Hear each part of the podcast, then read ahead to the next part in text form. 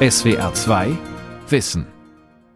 Mit dem Thema Wie objektiv sind Wissenschaften am Mikrofon Ralf Kaspari. Eine ganze Gesellschaft samt deren politischer Elite richtet sich gerade im Rahmen der Corona-Krise nach den Virologen und Virologinnen und deren wissenschaftlicher Expertise. Politik trifft auf Virologie und die Politik setzt das um, was die Virologie vorschlägt.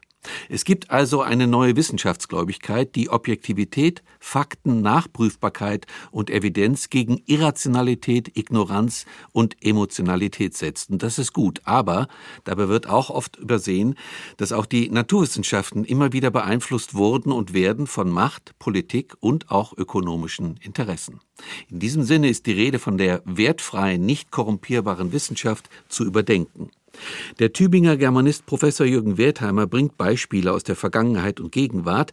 Er macht in seinem Vortrag auf die Gefahr aufmerksam, wenn Wissenschaft ihre Unschuld verliert. Woher kommt dieser außergewöhnliche Nimbus, den sich die Wissenschaften im Verlauf der Jahrhunderte erworben haben? Aus der konkreten Erfahrung, aus der Tradition, die seit langen Jahrhunderten das Postulat der reinen Erkenntnis ohne jedes weitere politische oder soziale Interesse zum Dogma erhob, oder aus der Wissenschaftsgeschichte und deren Heldenviten. Ohne den in den meisten Fällen durchaus angebrachten Vertrauensbonus schmälern zu wollen, scheint es dennoch angebracht, diesen Sektor einer kritischen Prüfung zu unterziehen und sei es nur, um zu sehen, ob Vertrauen in die Wissenschaft immer die sicherste Option ist. Denn dass auch sie, die Wissenschaft, nicht im luftleeren Raum existieren, vielmehr, dass sie es mit höchst irdischen, materiellen oder politischen Gegebenheiten zu tun haben, ist evident.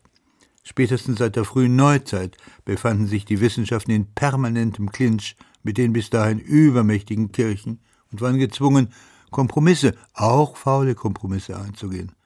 Der bekannteste Fall Galileo Galilei, der tragischste Giordano Bruno. In beiden Fällen ging es um Grundsätzliches, die Struktur der Welt, des Weltalls, das heißt unter anderem um das heliozentrische Weltbild, das von der Kirche vehement attackiert wurde. Während Bruno für sein wissenschaftliches Gegenkonzept, das keinen Platz für Gott ließ, verbrannt wurde, rang sich Galilei zu einem Kompromiss durch, um sein Leben zu retten. Pro forma schwor er seinem heliozentrischen Weltbild ab, was er wirklich dachte, zeigt sein berühmtes Und sie bewegt sich doch. Noch Ende des 18. Jahrhunderts musste der Philosoph und Aufklärer Denis Diderot außer Landes gehen, um der strengen Zensur des Hofes zu entgehen. Frei denkende, den Dingen auf den Grund gehende Wissenschaft, ein Denken, das nach der Legitimation der Machteliten fragte, galt als gefährlich und war deshalb unerwünscht. Empirische, auf naturwissenschaftlichen Erkenntnissen beruhende Wissenschaft konnte sich erst zu Beginn des 19. Jahrhunderts etablieren. Im positivistischen Jahrhundert des Fortschritts kam es auch zu einer Revolution der Wissenschaftskulturen. Mehr noch, Zug um Zug begann die Wissenschaft als Ordnungsmacht an die Stelle der überkommenen Kräfte von Religion und Monarchie zu treten. Mitte des 19. Jahrhunderts begann Auguste Comtes wissenschaftlich fundierter Positivismus flächenbrandartig auszugreifen und zu einer neuen Leitmethode, zu einem der großen utopistischen Projekte der Ära zu werden. Entsprechend dominant trat parallel dazu der nicht weniger dogmatische Darwinismus mit seinem evolutionären Weltbild in Erscheinung. Beide Theorien prägten das Denken über Generationen hinweg und wurden zu geradezu parareligiösen Dogmen, an die man zu glauben hatte, wollte man nicht als gesellschaftlicher Außenseiter enden. Dieser Akt einer wissenschaftlichen Machtübernahme führte zum Durchbruch von Methoden, die es wagten, nicht nur die Welt, sondern auch die menschliche Seele und deren Gefühle zu vermessen bzw. mit Formeln erklären zu können. Die große Entmythologisierung mündete in einen Determinismus, der Fakten an die Stelle von Geboten und Werten treten ließ und alle ethischen, moralischen, individualistischen Vorstellungen einem System unterordnete. Der Status und Nimbus der Wissenschaftler begann im gleichen Zug zu wachsen, sie wurden zu neuen Sinnstiftern was einem enormen Machtzuwachs gleichkam. Die Naturwissenschaft übernahm das Zepter und definierte alle Lebensbereiche.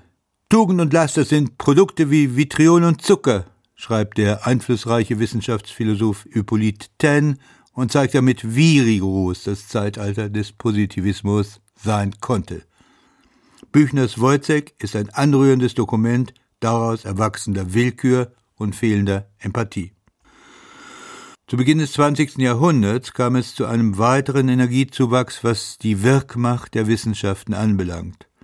Atomforschung, Quanten- und Relativitätstheorie, die Entdeckung, dass selbst der Begriff der Materie ins Schwanken geriet, kam in einer neuen kopernikanischen Wende gleich. Sie führte freilich auch in ein neuerliches, dramatisches Dilemma. Wollte man einerseits versuchen, die neuen Erkenntnisdimensionen mit alten Mitteln, denen des Determinismus, also einer logischen, in sich kausal geschlossenen Abfolge zu erklären? Oder war es andererseits nötig, die alten Bastionen zu schleifen und neue Regeln zu akzeptieren?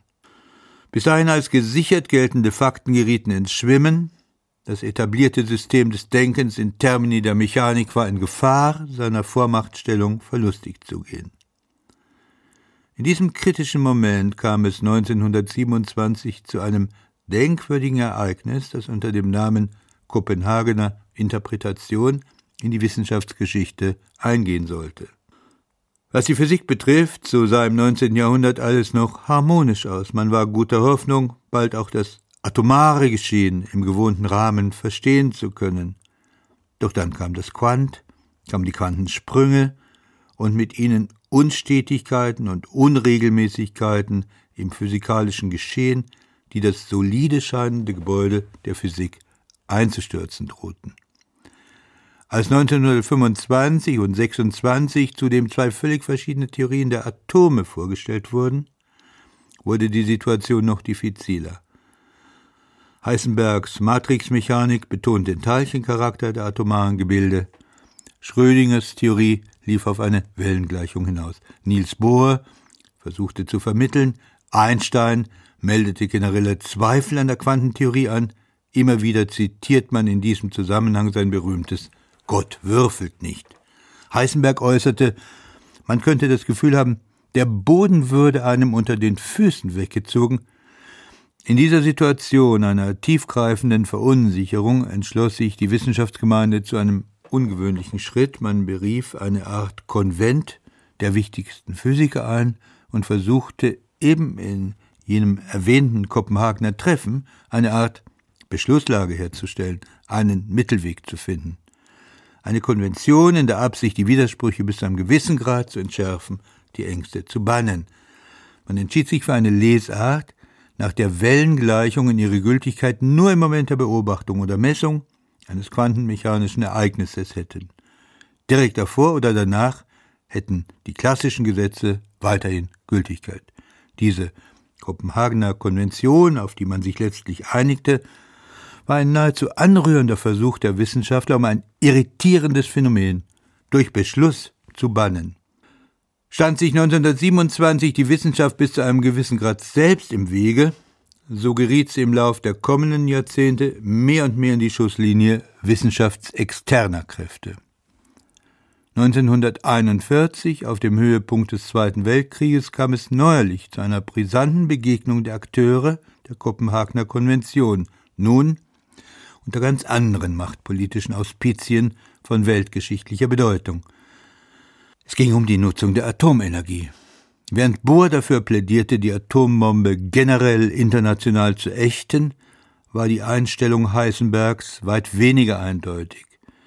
Zwar wird er im August 45 reumütig und etwas treuherzig beteuern, ich würde sagen, ich war absolut von der Möglichkeit überzeugt, dass wir eine Uranmaschine machen, aber ich habe nie gedacht, dass wir eine Bombe machen würden. Und im Grunde meines Herzens war ich wirklich froh, dass es eine Maschine sein sollte und nicht eine Bombe. Der noch heute im baden-württembergischen Haigerloch, im sogenannten Felsenkeller zu besichtigen, der Atomreaktor, in dem 1944-45 die deutsche Kernphysiker-Elite am Versuch einer Fusion arbeitete, freilich spricht eine andere Sprache. Seit Ende der 30er Jahre, seit Otto Hahns und Lise Meitners Entdeckung der Kernspaltung und ihrer Arbeit an der Möglichkeit einer kontrollierten Kettenreaktion, waren deutschlandweit Versuche in Richtung Reaktorbau am Laufen. Das Thema der militärischen Nutzung der frei werdenden Energie zum Bau der Bombe stand unausgesprochen immer im Raum.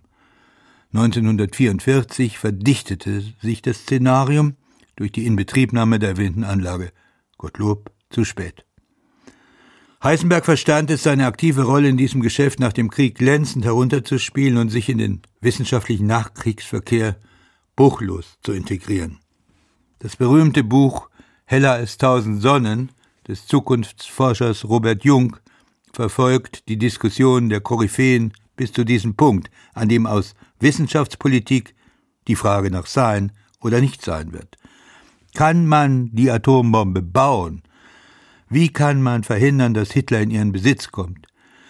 Spätestens in diesem Moment hatte die Wissenschaft ihre Unschuld verloren. Die Physik war zum Schauplatz dieser Grundsatzentscheidung geworden und einige der Besten tauchten ab, um nicht an dieser Entscheidung teilhaben zu müssen. Dürrenmatts erfolgreichstes Drama Die Physiker stellt nicht von ungefähr ein ebenso fragwürdiges wie frappierendes Wissenschaftler-Trio ins Zentrum, einen Physiker und zwei als Forscher getarnte Agenten. Spätestens damals, 1961, mitten im Kalten Krieg, war klar, dass die Wissenschaft im Fadenkreuz politischer Interessen steht und dass es aus dieser unheiligen Allianz kaum ein Entrinnen gibt falls man ein solches Entrinnen überhaupt erstrebte. Viele Wissenschaftlerinnen und Wissenschaftler waren in den Methoden der ideologischen Mimikrie und Anpassung ja ohnehin professionell geschult und gewohnt, alle möglichen Turns, wie man heute sagen würde, im Dienst des allgemeinen Fortschritts und des persönlichen Fortkommens geschmeidig mitzumachen. Ganz gleich, ob unter völkisch-rassistischen Vorgaben der Nazidiktatur oder unter den gleichmacherischen Verordnungen des Marxismus-Stalinismus. Zumal man es in beiden Fällen glänzend verstand, sich dabei nach wie vor als im Dienste von Erkenntnisinteresse und Wahrheitssuche agierende zu sehen bzw. zu inszenieren. Und gegenwärtig ein weiterer Machtwechsel hat stattgefunden. Ein Teil der seriösen Wissenschaft hat sich nicht mehr nur gegen die Religion, die politische Macht, die eigene Hybris durchzusetzen. Sie ist in der Gefahr, an der Leine ökonomischer Interessen ein zugleich luxuriöses wie auch unfreies Leben zu fristen. Man generiert wissenschaftliche Erkenntnisse jenseits aller ethischen Normen im Wettlauf um Mittelzuwendung. Dieser gravierende Paradigmenwechsel begann im Zuge einer groß angelegten Kampagne der US-Tabakindustrie bereits in den 50er Jahren. Damals kam man auf die perfide Idee, den von der Wissenschaft erhobenen Verdacht auf einen möglichen Zusammenhang zwischen Rauchen und Krebserkrankungen mit gleichfalls wissenschaftlichen Mitteln abzuwehren. Die größten Hersteller etablierten und finanzierten ihrerseits wissenschaftliche Labore im Dienst der Forschung, ihrer Forschung. Der verräterische Begriff der Ablenkungsforschung etablierte sich. Wissenschaftler übernahmen den Auftrag, immer mehr Daten zu liefern, um immer weniger eindeutige Erkenntnisse zu ermöglichen. Im Gegenzug entstand, einige Zeit später an der Universität Stanford, ein neuer Wissenschaftszweig, der der sogenannten Agnotologie. Ihre Vision, ihre Mission, wissenschaftlich generiertem Unwissen auf die Spur zu kommen und den Finger in die Wunde zu legen, gleich ob Tabak, Coca-Cola, Nestle oder Glyphosat. Das Beispiel zeigt, wie groß die Gefahr ist, dass Wissenschaft und Forschung vor den Karren ökonomischer Interesse gespannt werden könnten, wobei der Traum von der Freiheit der Forschung und Lehre dann ausgeträumt wäre. In ein paar Jahren, so ist zu befürchten, könnten Konzerne wie Amazon und Co. diktieren, wohin die Reise geht, nämlich in Richtung neuer, innovativer, vor allem ökonomisch gewinnbringender Felder, die die Welt die Gesellschaft, die Individuen verändern werden. Allen voran Gentechnologien und künstliche Intelligenz, das sind die Bereiche, die Konzerne wie Amazon oder Google zuvörderst interessieren. Schöne neue Welt, wir werden sie kaum mehr wiedererkennen, und es sind einige der Wissenschaftler selbst, die vor den Folgen unreflektiert praxisorientierter Wissenschaft warnen. Denn ökonomischer Druck und Ranking-Wettstreit setzen die Ideale freier Forschung starken Belastungen aus. Dennoch liegt und lastet, wenn es hart auf hart kommt, nach wie vor die ganze Verantwortung und Hoffnung auf naturwissenschaftlich gestützten Rettungsstrategien, Nicht nur die Fridays for Future Generation verweist permanent auf die Wissenschaftler. Auch die Politiker an der Pandemiefront werden nicht müde, sich von Virologen beraten zu lassen und sich permanent auf sie zu berufen, wenn es darum geht, ihre Entscheidungen zu rechtfertigen. Und selbst die Querdenker zitieren Wissenschaftler, denn naturgemäß ist auch die Scientific Community nicht nur einer Meinung. Sie war es nie und sie kann es nicht sein. Die Kontroverse, der Streit, der Wettbewerb der unterschiedlichen Meinungen ist die Signatur der Wissenschaft an sich. Und ein weiterer Faktor tritt seit ungefähr zehn Jahren hinzu, der der medialen Vermittlung und des wissenschaftlichen Junkfood aus dem Geist der sozialen Medien. Wissenschaftliche Erkenntnisse geraten, ob sie es wollen oder nicht, ins Malwerk elektronischer Ad-hoc-Meinungsbildung. Meinungen werden wechselweise von dieser und jener Seite herausgequetscht und ins meist weltanschaulich getönte Gefecht geworfen. Die einst tonangebenden Wissenschaftler geraten in eine merkwürdige Schieflage zwischen Adoration und Hilflosigkeit. Auf diese Art verfügt die Öffentlichkeit einerseits über mehr Daten und Informationen denn je, andererseits trudeln viele im Meinungslabyrinth der Mehrdeutigkeit. In derartigen Situationen ist man häufig besonders anfällig für scheinbar eindeutige Aussagen. Sind unsere Erwartungen zu hoch? Oder gibt es tatsächlich ein grundsätzliches Problem mit vermeintlichen Wahrheiten? Wie konnte die moderne Wissenschaft in diese schwierige Lage geraten sein? Tragen die von außen herangetragenen Ansprüche die Schuld daran? Oder könnte Eigenverschulden vorliegen? Oder ist allmählich eine Lücke in den Kontrollmechanismen, die sich die Wissenschaft ursprünglich sehr wirkungsvoll auferlegt hatte, entstanden? Sogenannte falsch positive Ergebnisse beginnen im Wissenschaftsbetrieb gang und gäbe zu werden. Andererseits ist die Empörung groß, wenn einer handwerkliche Fehler begeht und damit in die Öffentlichkeit gerät.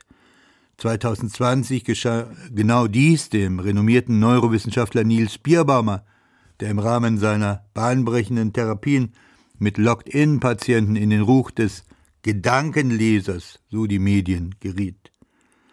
Reflexartig formierte sich daraufhin der Schwarm der Korrekten und hüllte sich in die alte Geschichte von einem Erkenntnisinteresse, das ausschließlich der Suche nach Wahrheit verpflichtet sei. Wissenschaftliches Fehlverhalten. Das verheerende Urteil wird universitär verhängt und der Beschuldigte wird aus der ehrenvollen Gilde der wissenschaftlichen Community ausgeschlossen.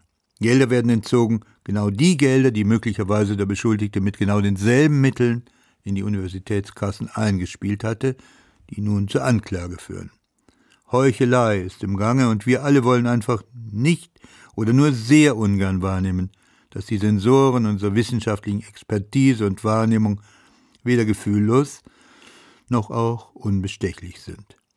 Wissenschaftliche Expertise ja, Fakten und Daten undisputierbar acht ja, wer würde einen Einwand haben? Natürlich nur, und diese kleine Einschränkung muss sein, wenn diese Fakten unsere jeweiligen Positionen unterstützen. Sogar die Leugner des Klimawandels heißen sie nun Vattenfall, Bayer oder Shell, nehmen wissenschaftliche Daten in die Pflicht, ausschließlich diejenigen natürlich, die in ihr System passen und ihre Position stützen. Fee dem, der diesem extrem durchsetzungsfähigen Mechanismus in die Quere kommt, selbst Querdenker, die sonst gegen alle wissenschaftliche Einsicht sich stemmen, verweisen bei Bedarf mit schöner Selbstverständlichkeit auf die Wissenschaft, ihre Wissenschaft. In diesem Fall auf die pompöse Great Barrington Declaration, die ihren Ursprung, wie könnte es anders sein, an einer US-Elite-Uni hat. Ausgehend von drei Wissenschaftlern, die jede Art von Lockdown als desaströs verurteilen und wissenschaftlich nachweisen, dass Covid-19 nicht mehr als eine Grippe sei. In einer verwegenen Mischung aus Halbwahrheiten und Selbstverständlichkeiten wird der Eindruck erweckt, als verkünde man eine markante Gegenposition und findet Hunderttausende begeisterter Follower. Je länger die Liste der angeblich wissenschaftlichen Unterstützer wird, desto mehr sieht es danach aus, als befürworte tatsächlich ein beträchtlicher Anteil der Community den Weg zur Herdenimmunität. Da verwundert es nicht, dass die Erklärung ausgerechnet in Great Barrington in Massachusetts unterzeichnet wurde, im dort ansässigen American Institute for Economic Research. Zu dessen Geldgebern zählte US-Ölmilliardär Charles Koch, ein notorischer Leugner des Klimawandels. Seine Stiftung hat bereits Unsummen für diese Art von Forschung gespendet. So befördert Wissenschaft genau das Gegenteil dessen, was ihre ursprüngliche Funktion ist, indem sie als Köcher für die Munitionierung der jeweiligen Seiten gebraucht wird, kann sie die Polarisierung sogar steigern, statt relativierend zu wirken. Um beim Beispiel Covid zu bleiben, die Wahrheiten über die Pandemie und ihre Bekämpfung umfasst unendlich viele Grautöne. Der öffentliche Diskurs hingegen will und sucht das Pro und Contra, das Schwarz und Weiß. Es ist fast quälend, mit ansehen zu müssen, wie sehr die Wissenschaft solcher Vereinnahmung gegenzusteuern versucht. Aber meist ist der Sog der Vereinnahmung stärker. Zahlen, Daten, Fakten werden gefordert und sie werden geliefert, letztlich als Rohmaterial für ideologische Vereinnahmungen, Interpretationen und Analysen. Man will so oder so Eindeutigkeit, obwohl man innerlich ahnt, dass die eigentliche Wahrheit aus einem verwirrenden Geflecht aus Halbwahrheiten besteht. Selbst Statistiken, die mutmaßlichen Garanten für Objektivität, der Gral der Faktenfetischisten, sind kein Garant für Eindeutigkeit. Die Faktoren der Unsicherheit reichen von der banalen Bauernweisheit des Glaube keiner Statistik, die du nicht selbst gefälscht hast, bis hin zu weit subtileren Verfahren der Selbsttäuschung. Statistiken können schlimmstenfalls sogar zu einem Schutzwall vor unerwünschten Erkenntnissen und Wahrheiten werden. Wir lügen alle, wer es weiß, ist klug, heißt es bei Schnitzler. Neutraler formuliert, wir spielen alle mit. Insbesondere aus der Geschichte der Wissenschaft wissen wir, dass jeder Vorstoß ins Neuland eine Schallmauer der Ignoranz und der Abwehr durchstoßen muss. Auch Forscher bewegen sich letztlich im Sog der Erwartungen, des Mainstreams, und sie profitieren davon, wenn sie ihn bedienen. Die vergangenen Monate, als die Virologie gleichsam zur Leitwissenschaft aufstieg, belegen das anschaulich. Einige der Hauptakteure gerieten in die Rolle von Auguren, die gleichsam über Wohl und Wehe der ganzen Gesellschaft befanden. Eine bis jetzt ungewohnte Rolle, bei der man nicht immer weiß, wer Regie führt. Dominiert das politische Interesse die Aussagen der Wissenschaftler? Oder steuern diese das Verhalten der Politik? Oder werden beide von den ökonomischen Absichten der Hersteller, zum Beispiel von Impfstoffen, gesteuert, zumindest überlagert. Besteht die Gefahr, dass ein Teil der Wissenschaftlerinnen und Wissenschaftler quasi zu Agenten eines ökonomischen Systems werden, das ganz neue Realitäten und Gefahren produziert. Ich weiß, man könnte mir Einseitigkeit und Wissenschaftsfeindlichkeit vorwerfen. Der erste Vorbehalt ist nicht ganz von der Hand zu weisen, aber natürlich können in so kurzer Zeit nicht alle, auch die völlig unverdächtigen Seiten und Facetten des Wissenschaftsbetriebes ausgeleuchtet werden. Der zweite, der der Wissenschaftsfeindlichkeit wäre unzutreffend. Was sich als hoch ausdifferenziertes, leistungsstarkes, objektives Erkenntnissystem in Verlauf von Jahrhunderten herausgebildet hat, verdient Respekt und Bewunderung. Es lohnt sich dafür einzutreten und mögliche Risiken und Sollbruchstellen des Systems zu benennen, insbesondere in einem Moment, in dem die Naturwissenschaften im Begriff sind, eine zweite, kopernikanische Wende einzuleiten. Bei diesem Wagnis soll und dürfen die Virologen, Gentechnologen, Kybernetiker, Big Data, Cyber- und KI-Artisten nicht von der Gesellschaft alleine gelassen werden. Geistes- und Sozialwissenschaftler, Politiker und Kulturschaffende sind gefordert, sie auf diesem gleichermaßen waghalsigen wie innovativen Weg beratend zu begleiten. Die amerikanische Künstlerin und Aktivistin Stephanie Dinkins zum Beispiel überträgt sogar Fragen nach Inklusion und Repräsentation auf Robotertechnologie und künstliche Intelligenz. Sie sucht in ihrer Arbeit nach neuen Formen sozialen Engagements, mit denen auch für Laien die aktive Teilhabe und Gestaltung künftiger Technologien ermöglicht werden könnte. Ihre Arbeit will das Bewusstsein dafür schärfen, welche technologischen Möglichkeiten die menschliche Existenz künftig ergänzen könnten, welche Chancen darin aufscheinen, aber auch welche Limitierungen nach wie vor existieren. Und genau darum geht es.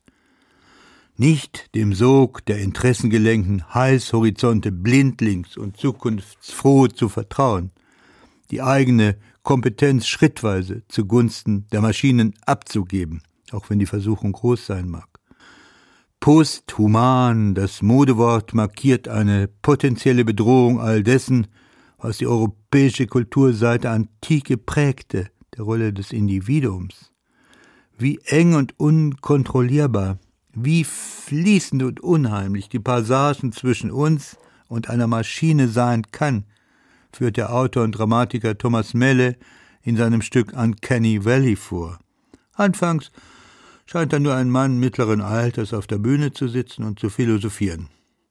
Nicht, was dieser Mann auf dem mentalen Schleudersitz uns vermittelt, ist beunruhigend und gespenstisch, sondern die Tatsache, dass er es tut, dass er es so gut und geläufig, so souverän und überzeugend tut, dass wir ihm, wie jedem anderen Redner, interessiert folgen, bis wir bemerken, dass die Figur vor uns nur aus Plastik, Silikon, Schaltkreisen und Modulen besteht, dass wir seine Gesten, das Zucken seiner Mundwinkel, seine Augen allenfalls als ein wenig manieriert, nicht jedoch als unrealistisch empfinden. Dabei passiert im selben Moment etwas Bestürzendes, in der Tat zutiefst Erschreckendes, die Ablösung, Auflösung, Verdopplung, Vervielfachung des Individuums, der europäischen Leitfigur, vor unseren Augen, auf offener Bühne, jener Bühne, die seit 2000 Jahren nichts anderes tut, als Individuen zu produzieren, im Hier und Jetzt, in Echtzeit, Authentisches generiert. Das ist weit mehr als das romantische Spiel mit der Figur des Doppelgängers. Wenn unsere Außenhaut durchbrochen, unser Identitätskern gespalten und geschmolzen wird, geraten wir zurecht in Panik. Wissenschaft als faszinierende Show und artistischer Selbstzweck, das machbare Machen ohne Fragen zu stellen, das kann und darf nicht das Ende sein. Wissenschaft richtig verstanden ist weder eindimensional noch eindeutig, sie ist vielstimmig, voller innerer Widersprüche und unkontrollierbar kreativ. Sie sollte aber weder Markt noch Politik noch weltanschauungsdienlich sein, wohl aber, und zwar ausschließlich, menschengerecht und in öffentlichem Interesse. Und was uns deshalb wirklich erschrecken sollte, ist das Feld der sogenannten Undone Sciences, ein weites Feld, aus all jenen Gebieten, die wissenschaftlich nicht beackert, das heißt gefördert werden, weil sie keinen Profit abwerfen, als politisch unerwünscht oder unattraktiv erscheinen, darunter die Erforschung vieler seltener Krankheiten, prekärer sozialer Phänomene und als marginal erachtete Minderheiten. Hier wäre der Begriff des wissenschaftlichen Fehlverhaltens wirklich angebracht. Das war die SWR 2 Aula heute mit dem Thema Wie objektiv sind Wissenschaften? Sie hörten einen Vortrag vom Tübinger Germanisten Professor Jürgen Wertheimer. SWR 2 Wissen. Manuskripte und weiterführende Informationen zu unserem Podcast und den einzelnen Folgen gibt es unter swr2wissen.de.